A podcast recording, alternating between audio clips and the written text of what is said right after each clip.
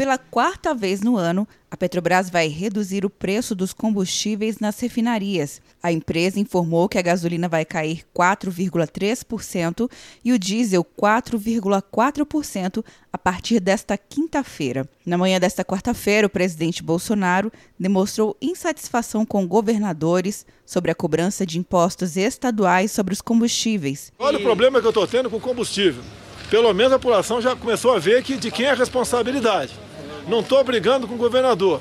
O que eu quero é que o ICMS seja cobrado no combustível lá na pinaria e não na, na bomba. Eu abaixei três vezes o combustível nos últimos dias e na, na bomba não baixou nada. Governadores querem que o governo reveja os impostos federais, como o PIS, COFINS e CID.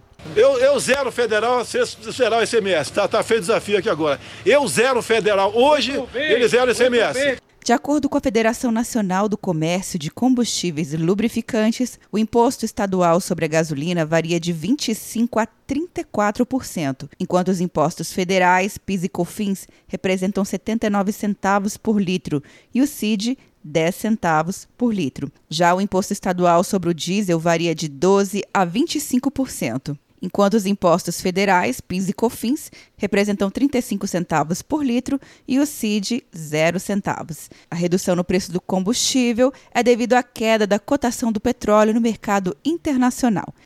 Quer um ano sem mensalidade para passar direto em pedágios e estacionamentos? Peça a Veloy agora e dê tchau para as filas. Você ativa a tag, adiciona veículos, controla tudo pelo aplicativo e não paga mensalidade por um ano. É por tempo limitado. Não perca. Veloy. Piscou, passou. De Brasília, Luciana Castro.